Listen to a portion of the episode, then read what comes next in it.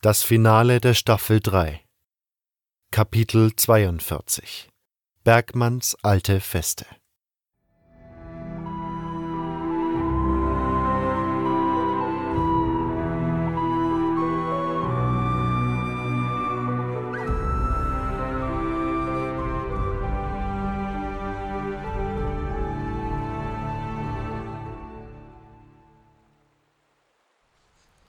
Als wir die Brücke überquerten, hörten wir einen Schrei, wie von einem schrecklichen Raubvogel. Wir zuckten zusammen und blickten uns dann wachsam an. Doch es war nichts zu sehen. So stiegen wir den Pfad zur Festung hinauf. Er endete an einem gepflasterten Platz vor dem großen Eingangstor. Das Pflaster war verwittert und wirkte um vieles älter als die Festung selbst. Auf der linken Seite des Platzes ragte ein kleines steinernes Gebäude auf. Auch dieses wirkte um einiges älter als das Bollwerk, was noch einmal von den Symbolen und Reliefs an den Wänden unterstrichen wurde. Der Eingang war durch ein Gitter verschlossen. Dieses und die Zinnen auf dem Dach des Gebäudes schienen im Nachhinein dazugebaut worden zu sein. Wir liefen über den Platz, auf das Eingangstor zu, als wieder ein Schrei ertönte. Doch abermals war nichts zu sehen. So betraten wir die Festung. Das alte Holztor war längst aus den Angeln gefallen, sodass wir ungehindert die große leere Eingangshalle betreten konnten. Zu unserer Rechten lag die Tür zum einzigen Turm der Festung. Linker Hand führte eine Tür auf einen schmalen Gang. Vielleicht sollten wir uns erst hier unten umsehen, schlug ich vor. Lester nickte stumm. Er hatte sich etwas beklommen in der Halle umgeblickt. Uns beiden war nicht ganz wohl zumute. Irgendwie hatte ich den Eindruck, dass wir hier nicht alleine waren. Dennoch betraten wir den Gang und begannen das untere Stockwerk nach der Urkunde und dem Fokus abzusuchen. Umso weiter wir gingen, umso weniger gefiel mir die Festung. Man merkte, dass sie noch aus alten Tagen stammte. Diese Festung hatte nichts von den strahlenden Burgen und Schlössern der heutigen Fürsten. Sie stammte aus einer Zeit, als man Festungen noch nicht baute, um ihren Bewohnern einen angenehmen Ort zum Leben zu geben, sondern nur aus einem Grund zur Verteidigung. Und nichts anderes war diese Festung. Ein mächtiges, uneinnehmbares Bollwerk. Im Gegensatz zur Burg der Erzbarone konnte kein Feind diese Festung einnehmen. Doch leben wollte ich hier nicht. Die Gänge und Räume waren leer und ungemütlich. Es gab keine Fenster, sondern lediglich Schießscharten, wodurch es ständig duster war. Alles wirkte kalt und abweisend. Durch die Schlucht, insbesondere in dieser Höhe, pfiff stetig ein kalter Wind, der in die Festung drang und heulend durch die Gänge fuhr. Die Winter hier mussten unerträglich sein. Nein, dies war kein Ort zum Leben. Eine mächtige Bastion gegen alle erdenklichen Feinde, ja. Aber ein Ort zum Leben? Nein. Mir fiel auf, dass der Boden und der untere Teil der Wände aus weit älterem Stein bestanden als der Rest der Festung. Ein weiteres Zeugnis der untergegangenen Kultur, auf deren Bauten die Festung errichtet worden war. Am Ende des Ganges lag ein kleiner quadratischer Raum. Ein alter, morscher Tisch, dessen eines Bein irgendwann im Laufe der Jahre gebrochen war, eine abgebrannte Fackel in einer Halterung an der Wand und ein kleines Regal mit einigen verstaubten Büchern darin waren alles, was es hier zu finden gab.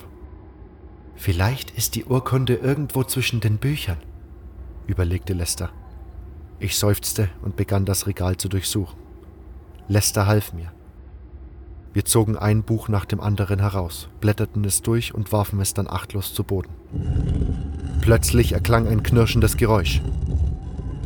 Ich wirbelte herum und sah, wie sich ein Teil der Wand zur Seite schob und den Blick auf einen zweiten, kleineren Raum freigab. Wie? Wie hast du das gemacht? Keine Ahnung, ich habe dieses Buch herausgezogen und bin dabei an diesen Stein gekommen. Der Novize deutete auf einen etwas aus der Wand hervorragenden Stein. Er gehörte noch zu dem vom alten Volk errichteten Teil. Das hast du jedenfalls gut gemacht. Zehn Erz, dass die Urkunde in dem Geheimraum liegt. Nö, ich will doch nicht zehn Erz verlieren. Der Raum war leer, bis auf eine kleine Truhe. Ich kniete mich davor und hob den Deckel hoch. Sie war nicht verschlossen. Im Inneren der Truhe lag eine alte Pergamentrolle. Ich entrollte sie und begann zu lesen.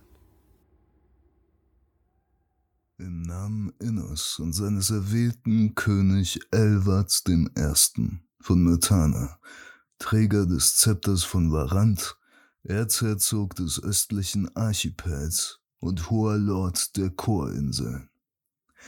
Dem Inhaber dieser Urkunde obliegt nach dem Willen des Königs und im Einklang mit der heiligen Kirche Innos die Herrschaft über das Land der Krone, welches im Süden der Insel Korines gelegen ist. Zu seinem Herrschaftsgebiet gehört das gesamte Tal mit all seinen Ländereien und Waldungen, sowie den darin befindlichen Dörfern, Gehöften, Befestigungen, Minen und der Bergfestung, welche im Süden des Tals gelegen ist. Sein Land endet an der großen Steinbrücke am Pass nach Korines. Er darf sich als Vasall des Königs betrachten und den Titel Graf vom Tal tragen. Der Inhaber dieser Urkunde hat folgende Verpflichtungen gegenüber seinem Lehnsherren, dem König. Er ist dazu verpflichtet, den Glauben an unseren allmächtigen Herrn Innos anzunehmen und sich in seinem Namen taufen zu lassen. Ferner hatte ihm mindestens einen Schrein in jeder der in seinem Gebiete gelegenen Siedlungen zu errichten. Auch hatte den erwählten Innos, den Feuermagiern und den Streitern Innos, den Paladinen, freies Geleit durch all seine Ländereien zu gewähren und darf ihnen nicht zuwiderhandeln. Wenn er Recht spricht über seine Untertanen, so muss er dies im Einklang mit dem Willen Innos und seinen Geboten tun. Fürderhin hat er die heilige Pflicht, den schändlichen Glauben an Belia zu ächten und alle mit dem Tode zu bestrafen, die es wagen, ihn anzurufen. Wie er mit den Dienern Adanos in seinem Herrschaftsgebiet verfährt, liegt in seinem Ermessen. Jedoch muss er sich an das im ganzen Reiche gültige Gesetz halten, wonach die Kirche Adanos kein Land besitzen, keine Streitkräfte unterhalten und keine Magie gebrauchen darf. Es ist ihm nicht gestattet, am Rat der Inseln teilzunehmen. Er ist ihm jedoch nicht unterworfen, hat jedoch nicht zuwider seiner Entscheidungen zu handeln, sofern sich diese nicht auf sein Land auswirken und seinem dort herrschenden Gesetz widersprechen. Und sofern sie nicht wieder die heilige Kirche Innos oder die Krone gerichtet sind.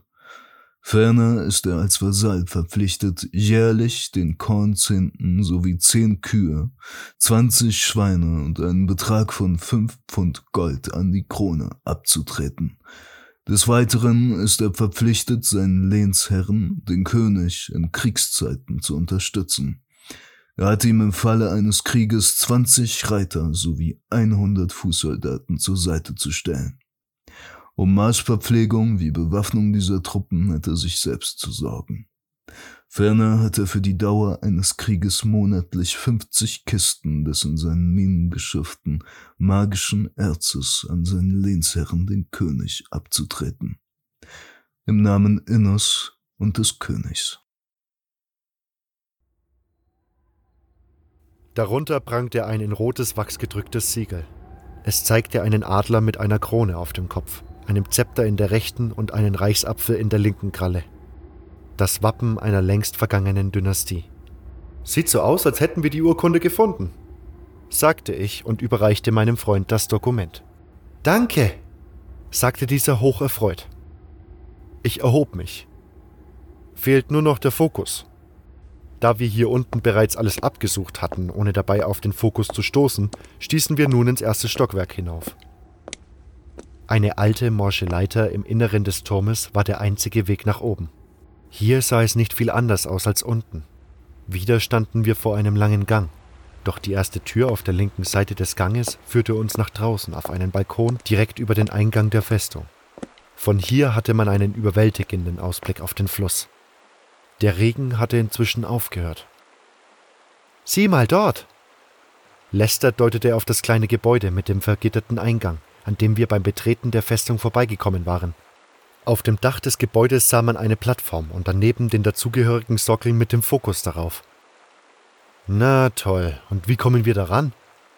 Hm, Meister Iberion sagte immer, der Schüler bewegt die Dinge mit den Händen und Füßen, der Meister bewegt die Dinge mit der Kraft seiner Gedanken. Aha, wirklich sehr aufschlussreich. Mein Freund zog eine Spruchrolle aus seiner Robe hervor und stellte sich an die Brüstung. Ein feiner blauer Lichtstrahl schoss aus der Spruchrolle und traf den Fokus. Dieser flog in die Höhe und wurde von dem Lichtstrahl langsam zu uns hinaufgezogen. Plötzlich schoss ein großer, geflügelter Schatten herab, stürzte sich kreischend auf Lester und schoss dann wieder hinauf. Der Novize stieß einen Schmerzensschrei aus und fiel mit blutigem Gesicht zu Boden. Der Zauber brach ab und der Fokus landete klappernd auf dem Balkon. Wieder kam der Schatten angeflogen, die tiefstehende Sonne im Rücken, die großen Klauen weit ausgefahren. Ich zog mein Schwert, stellte mich schützend über Lester und rammte der Kreatur meine Waffe in die Brust. Einen kurzen Moment blickte ich in das vom langen grauen Haar eingerahmte Gesicht einer Frau. Dann sank die Kreatur zu Boden.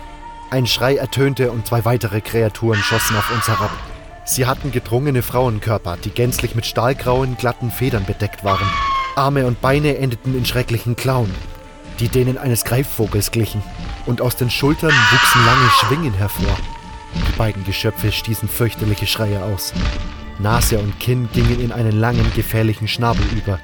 Die erste der beiden stürzte sich auf meinen Kopf. Kreischend schlug sie mit ihren Klauen um sich. Ich zog mir mehrere blutige Schnitte zu, bevor ich sie mit einem geschickten Schwertstreich tötete. Dann wich ich ihre Gefährtin aus und ließ diese wieder gen Himmel schießen. Und plötzlich war die Luft erfüllt von Flügelschlägen und Schreien. Rein! brüllte ich, während ich mein Schwert schützend vor mein Gesicht hob. Lester ließ sich dies nicht zweimal sagen. Er sprang auf die Beine und rannte durch die Tür ins Innere der Festung. Ich folgte ihm, rückwärtsgehend und tötete dabei zwei meiner Gegner, die sich auf mich herabstürzten. Im schützenden Gang sank ich keuchend gegen eine der Wände. Von draußen war noch immer lautes Flügelschlagen und Kreischen zu hören. Verdammt! Harpien! Und gleich so viele! Verdammt!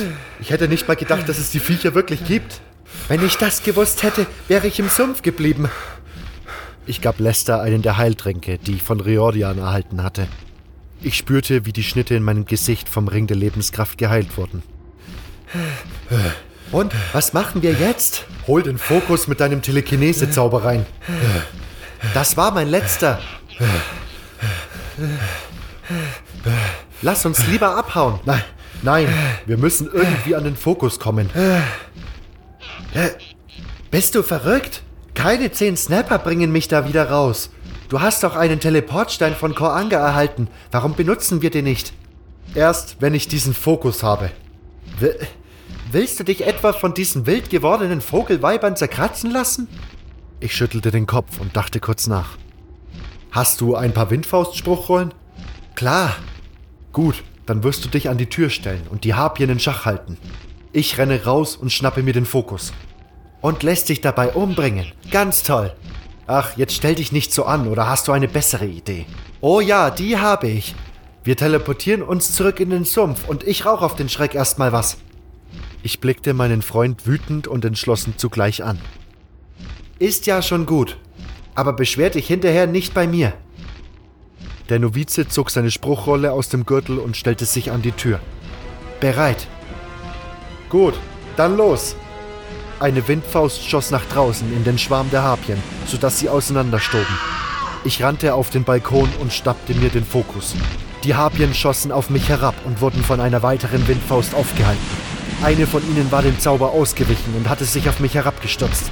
Ich riss mein Schwert aus der Scheide und hieb es in den Leib der Harpie. Dann sprang ich auf und rannte zurück. Eine dritte Windfaust kam angeschossen. Ich machte einen Hechtsprung und landete im Gang.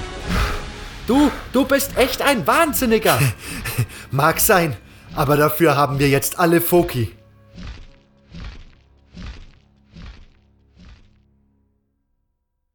Das war Kapitel 42. Bergmanns alte Feste. Und damit geht auch Staffel 3 zu Ende. Wie hat euch diese Staffel gefallen? Lasst uns ein wenig darüber reden auf meiner Facebook-Fanpage KG Voiceovers. Oder besucht mich doch auf meiner Webseite, auf der ihr alle Folgen der neuen Staffel einen Tag früher zu hören bekommt. Und zwar auf kg-voices.de. Wir hören uns wieder nächste Woche Montag in Staffel 4 der Dämonenbeschwörer.